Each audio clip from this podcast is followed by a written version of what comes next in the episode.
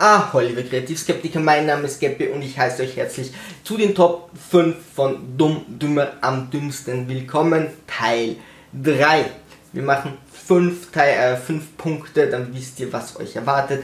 Und natürlich ist, soll hier niemand wirklich als dumm bezeichnet werden. Es geht nur um die lustige Beschreibung von Situationen, die auch irgendwie lustig waren. Jo, den ersten Protagonisten soll man vielleicht nicht beim Namen nennen, deswegen nennen wir ihn einfach B. -Punkt. Also B. -Punkt ist ein Genie. B. -Punkt hat studiert und schon dort hat man gemerkt, wow, äh, das kann er ziemlich gut und ähm, ist dann äh, von der Industrie relativ schnell aufgenommen worden, ist in die Forschung gegangen, hat das sehr brilliert. Plötzlich hat er gesagt, ich würde gern Fleischer werden. Okay, dann ist er Fleischer geworden. Dann hat er wieder gesagt, oh, ich würde gern weiter forschen. Dann hat er weiter geforscht. Also ein sehr unsteter Charakter, sehr getriebener Charakter und äh, wirklich eben an diesem Genie dran. Aber Genie und Wahnsinn sind bekanntlicherweise nicht nur nah zusammen, sondern die überschneiden sich auch ziemlich gerne. Sozial war dafür eher Ne, inkompetent kann man das nicht sagen, denn er hatte Charisma, die Leute haben auf ihn reflektiert, reagiert. Äh, er war nur ein, ein Arsch. Hm, so kann man das sagen. Also, ich kannte damals nur die Geschichten über ihn. Er war, also Geschichten, was er mit seinen Freundinnen aufgeführt hat, wo mir dachte, oh mein Gott, WTF, diesen Menschen möchte ich am liebsten nie kennenlernen äh, dass er immer Springerstiefel gekauft hat, also schon von der Kleidung her sehr aggressiv aufgetreten ist. Ähm, bei einer Party, wo sie dort übernachten wollten, hat er dann seinen besten Freund einfach in den Rucksack gepinkelt. Was heißt, der hatte am nächsten Tag dann nichts mehr zu anziehen, zum Anziehen, der hatte keinen Schlafsack. Der Freund ging her, schlug ihn volle Kanne in die Fresse und er meinte dann drauf, B.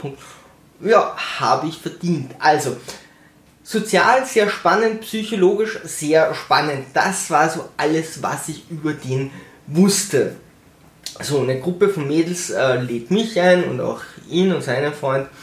Und äh, in der Gruppe von Mädels war schon meine äh, jetzige Freundin. Und ich dachte mir schon, hä, warum laden die den Typen ein? Ich kannte nur diese Geschichten und dachte mir schon so, puh, den muss man jetzt nicht kennenlernen. Aber nee, sie laden, haben uns alle gemeinsam eingeladen weil ich mir auch dachte, bin ich jetzt der Richtige, auf den zu treffen. Aber gut, okay, kannst, kannst du machen, wenn du am Wochenende nichts anderes zu tun hast. Okay, gut, wir äh, treffen da alle ein. Und das erste, was er erzählte, war schon, er hat ein Messer dabei, er würde gerne mal jemanden abstechen oder so. Und ich dachte mir, okay, äh, ringfrei. Ja, also ich gebe dem Typen keinen Meter. Also ich habe den einfach von Anfang an denunziert oder zumindest dumm angesprochen, jetzt nicht absolut ungut, sondern schon auf eine intelligente Art und Weise. Der ist ja auch intelligent, also damit mit Sarkasmus und so hat er kein Problem oder er weiß zumindest, was das ist.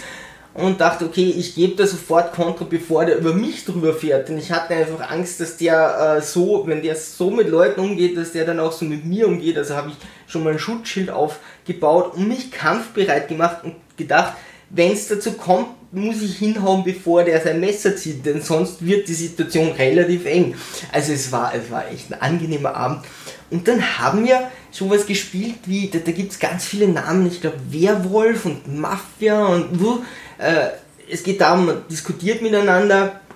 Die meisten werden irgendeine Art dieses Spiels kennen. Alle machen die Augen zu, eine ist der Täter, hat noch einen Verbündeten, der macht die Augen auf und man zeigt auf jemanden, glaube ich, der ist dann tot und äh, dann machen wieder alle die Augen zu. Auf jeden Fall muss man dann diskutieren und durch Diskussionen, indem man Leute verhört, in die Ecke drängt, draufkommen, wer ist denn der Täter und eventuell wer ist der Gehilfe. Und wenn man das nicht schafft, dann kann der immer wieder jemanden töten und dann kann man immer weiter raten und dann kommt es drauf an, äh, wenn zum Schluss natürlich nur mehr, also die Mehrheit beim Abstimmen, wer ist jetzt der Böse, wenn das die Bösen sind, dann werden die gewinnen.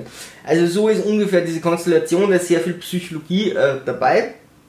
Und ähm, ich habe das Spiel aber relativ neutral gespielt. Also ich hatte nicht wirklich eine Aversion ihm gegenüber, ich hatte nichts gegen ihn, ich kannte nur die Geschichten und dachte mir mal, ich gehe hier auf Abstand. Gespielt habe ich auf keinen Fall gegen ihn, dachte er aber. Das heißt, alles, was irgendwie negativ passierte, meint er, ich, glaube, das ist der Geppi, der mir das angetan hat, weil der mag mich nicht. Und ich dachte was?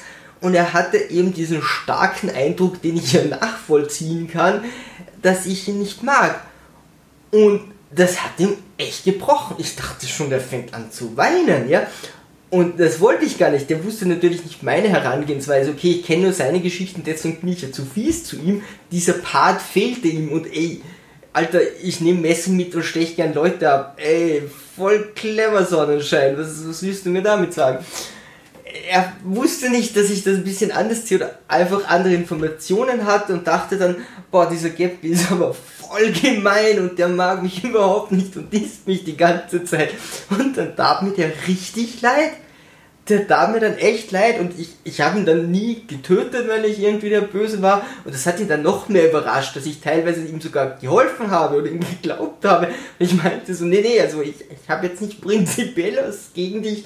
Ich kenne nur deine Geschichten und die sind nicht sehr vorteilhaft.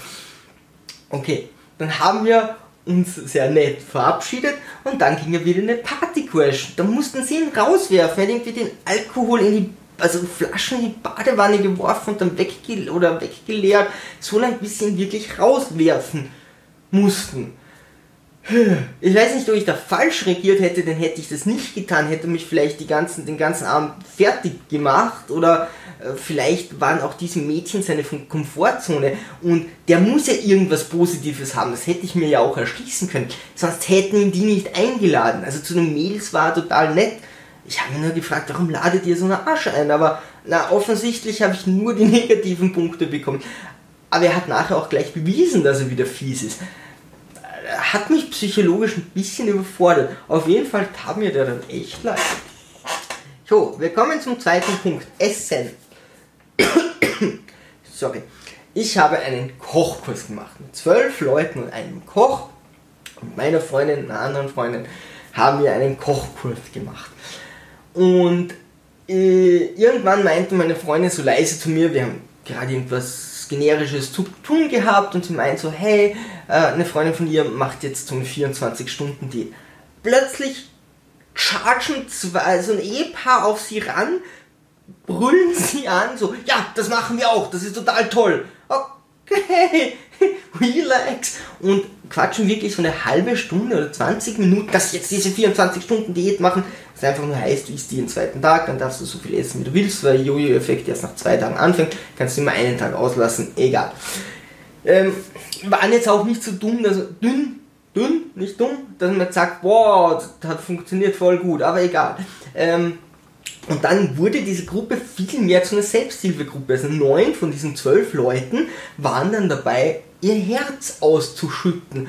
Und mh, kleines Rehgesicht, mir geht so schlecht und der anderen ging es noch schlechter und der eine hört dann gerne zu, aber dem ging es auch so schlecht und jeder hatte seine Probleme und ich dachte mir so, wo, wo bin ich hier? Kochkurs oder Selbsttherapie? Soll ich mit einstimmen? Also, das war schon echt hart, was in diesem das dauert einige Stunden, dass man, man sitzt dann noch zusammen, isst, trinkt, äh, man kann ja sogar frei Bier und Wein trinken, also dann wurden die Gespräche noch intensiver, bis wir dann sagten, okay, wir gehen jetzt.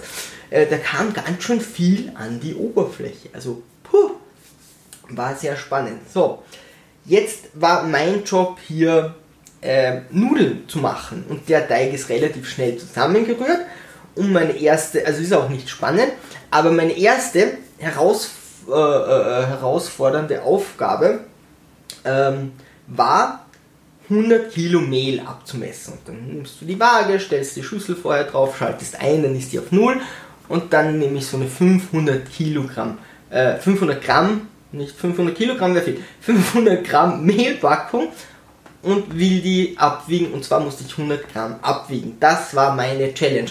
Plötzlich positioniert sich so eine Frau hinter mir, eine links, eine rechts. Ich denke mir schon, oh, die kontrollieren jetzt, wie ich Mehl abmesse. okay, beide doch 10, 15 Jahre älter als ich oder vielleicht 20 Jahre.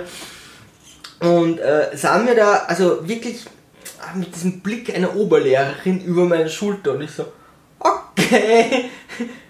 Und fang an, diesen dieses Mehl abzumessen und merke relativ schnell, okay, äh, diese Zahlen bewegen sich echt verdammt langsam.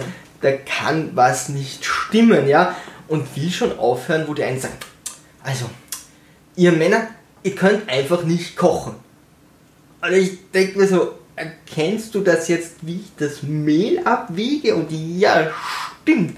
Bekannte männliche Köche kennt man ja quasi nicht. Und die andere so, ja, das stimmt, ihr seid immer zu zaghaft. Du kannst ruhig ein bisschen schneller schütten. Und ich dachte mir so, okay, Challenge accepted. Gut, und schütt schneller. Die Zahlen gehen relativ langsam nach oben. Die Packung, die 500 Gramm Packung, ist schon bei der Hälfte leer.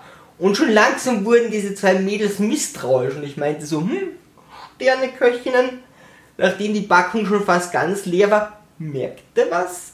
Und dann waren beide so verlegen, dass sie einfach meinten, nee, nee, also da, da stimmt was nicht, da, da, müssen wir, da müssen wir, da müssen wir was anderes, da müssen wir, und dann gingen sie. Und ich dachte mir so, okay, danke für die Hilfe. Und ja, äh, die Waage war kaputt oder zeigt das falsch an. Okay, mit der zweiten Waage ging's.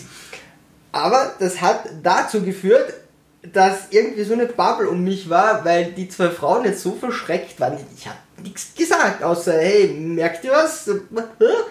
ähm, dass ich dann alle Nudeln alleine machen durfte, unter Anführungszeichen. Du musst die, also du musst den Teig machen und dann musst du den x-mal durchdrehen, damit jeder was zum Essen hat. Ich habe hier für zwölf Leute Nudeln gemacht. Seitdem nur noch einmal, also okay. Gut, war, war ein schöner Kochkurs, war eine schöne psychologische Sache.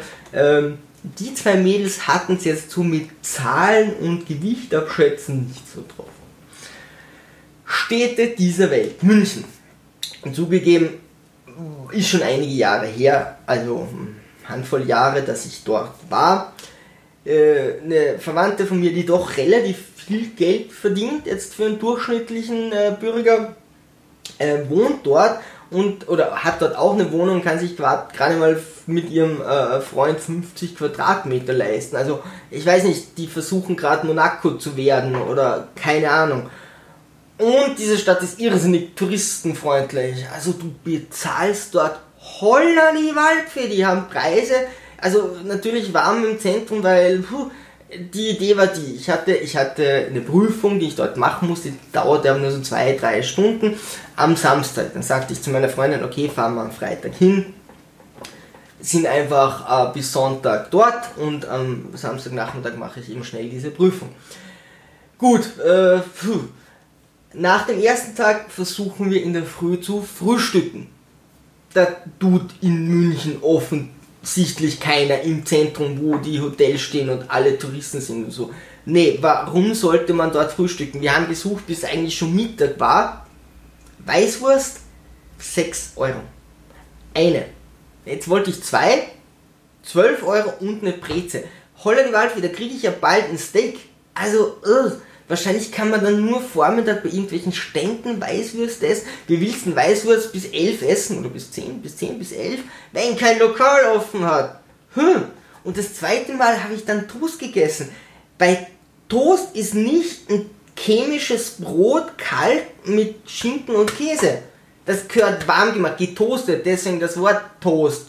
Herr, das war kalt und furchtbar eklig. Das war aber das einzige Lokal, das am letzten Tag offen hatte und da mussten wir zum Zug, da konnte ich nicht bis Mittag warten. Äh, und die Preise, dass es dir wirklich die Socken auszieht. Am Abend eine äh, äh, äh, Weinschorle, also Spritzer in Österreich. Das ist Weißwein und ein Soda oder ein Mineral. Was kann das kosten? 6 Euro. was war das? Ein Wein, den Sean Connery als James Bond noch gekeltert hat? Oder äh, also die nehmen die Touristen wirklich aus. Also das, das ist ja hm, sondergleichen. Aber okay, gut, dann denkt man sich, dafür hat man hier eine wunderschöne Stadt. Mit dem Geld sollte die auch erhalten werden können, dass man da hier zahlt. Die Mieten sind ja auch dementsprechend. Und gingen in den Park. Oder auf die städtische Müllhalde. Muss man jetzt sagen. Also Müllhalde ist wahrscheinlich noch ein denkmalgeschütztes Areal gegen das, was die da Park nennen. Ich habe jetzt auf Google Earth geguckt, da sieht das besser aus, aber damals war das ey, keine Blume irgendwie hergerichtet, der Wald vollkommen abgerottet, äh, äh, verrottet, Äh, äh, überall war Müll, Dreck, die Wege waren nicht instand gesetzt, es war schlammig, es hat geregnet, die, die Touristen sind einfach durch Matsch gestapft. Was für ein hässlicher Park! Und dafür zahle ich Unsummen. Oh, was, ihr seid nicht Monaco München. Ihr seht mich lange nicht mehr, bevor das nicht alles irgendwie sinnvoll instand gesetzt wird. Boah, war ich das sauer. Es gibt sicher wunderschön andere Aspekte an München, aber das war echt keine schöne Städtereise oder sich die Stadt anzuschauen. Allerdings waren wir dann im Hofbrauhaus, das ist toll. Also da passen die Preise, da passt das, das schmeckt gut. Das war okay. Ein bisschen laut, ein bisschen groß, aber hm, who cares? Dass das das Beste ist, was ich da so sehe, das hätte ich mir auch nicht gedacht. Punkt 4 ich habe mir gedacht, hin und wieder könnte ich so amerikanische Gesetze oder was so in der Gesetzgebung in Amerika passiert reinnehmen, dass wir nicht immer auf deutschsprachigen Gesetzen rumhaken. Es gibt ja da noch eine andere Nation, wie die USA, die da auch sehr kreativ sind. So, also war das so. In North Dakota hat jemand versucht, Selbstmord zu begehen. Was würden wir mit so jemandem tun? klar, ihn therapieren, dann muss er zum Psychotherapeuten, dann muss man schauen, dass man den irgendwie wieder auf gleich bekommt. Der hat wahrscheinlich Redebedarf. Was macht North Dakota? Sie klagen ihn mal an und sagen, puh, da, du hast da was gemacht, das finden wir nicht okay, also klagen wir dich an und kommen zu dem Urteil, dass sie ihn wegen versuchten Mordes anklagen. Ja, kann, kann, kann man machen, muss man jetzt nicht, aber okay. Und die Strafe dafür ist die Todesstrafe. Seriously? Ihr nehmt ihm quasi seinen Job ab, er, ernsthaft, anstatt ihm zu helfen, und dann haben die ihn anscheinend zum Tode verurteilt und ihn gekillt. Ich meine, was soll er sagen so?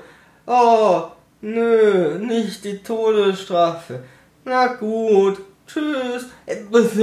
Oder vielleicht hätte sich dann anders überlegt und dann sie so, nee, jetzt ist zu spät. Also das hättest du dir gleich überlegen müssen. Jetzt musst du leider sterben.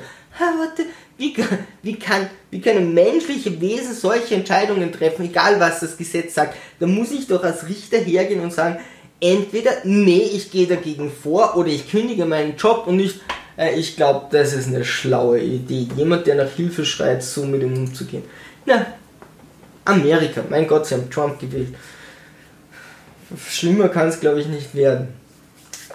Verschwörungstheorien ist unser letzter Punkt. Meine Grundlage zu Verschwörungstheorien ist relativ einfach. Bei so äh, den, den, den gängigen Theorien, wo, wo jetzt derjenige, der die verfasst, nicht vollkommen wahnsinnig ist, wie zum Beispiel, äh, wie transparent ist es, was wir einkaufen, wie genau kann die Industrie unser Verhalten hier durchleuchten, da sage ich ganz einfach, hm, es wird weder Fisch noch Fleisch sein. Es wird weder das Maximum noch das Minimum sein. Denn zum einen haben sie natürlich die Daten, wenn du ständig mit einer Karte, mit deiner Karte bezahlst, also eine Karte zur Verbilligung hergibst, wenn du mit deiner Bankomatkarte bezahlst, haben die ja die Nummer von der Karte. Die werden sich schon gewisse Sachen anschauen, wer kauft wie und hier Statistiken erstellen, weil sie es können. Ja, auch ein Staat, der dich überwachen kann, wird es tun. Warum? Weil er es kann. Er wäre ja saublöd, es nicht zu tun. Natürlich ethisch, ja, aber Ethik in großen Konzernen oder beim Staat,